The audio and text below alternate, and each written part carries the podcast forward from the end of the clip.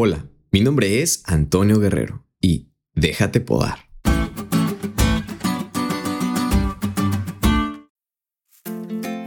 En el estudio de hoy encontramos una perfecta referencia al hablar de los crisoles que nos hacen mejorar y madurar. Y no solo personalmente, sino también espiritualmente y en todas las demás áreas de nuestra vida. Esta ilustración nos explica que no es lo mismo cortar que podar.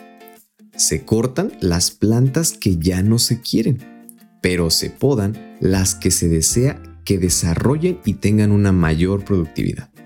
Sin embargo, ambos procesos implican una herramienta afilada.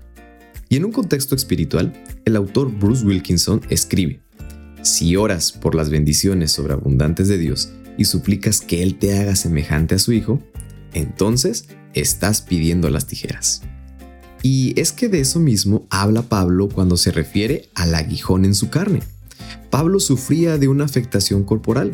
Su vista era deficiente y pensó que con oraciones fervientes podría eliminarse de ese mal.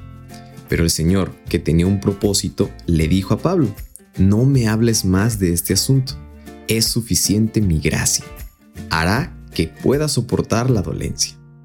Aquí él está diciendo que a pesar de las dificultades o debilidades que tenía, eso mismo le ayudaba a transformar su carácter. Estaba siendo podado, con tijeras filosas y muy cortantes, pero eso le ayudaría a desarrollar una relación más elevada con el Señor. Saben, cuando creemos que nuestras debilidades pueden ser cambiadas por nosotros mismos, cuando creemos en nuestra propia sabiduría, asumimos una carga que Él no nos ha dado y tratamos de llevarla sin su ayuda.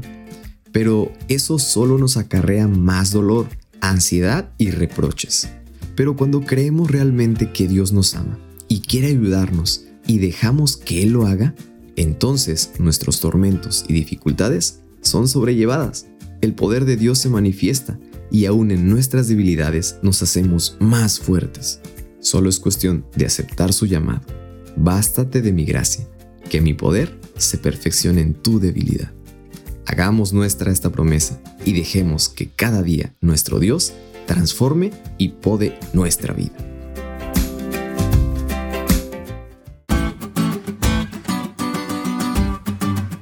¿Te diste cuenta de lo cool que estuvo la lección? No te olvides de estudiarle y compartir este podcast con todos tus amigos. Es todo por hoy, pero mañana tendremos otra oportunidad de estudiar juntos.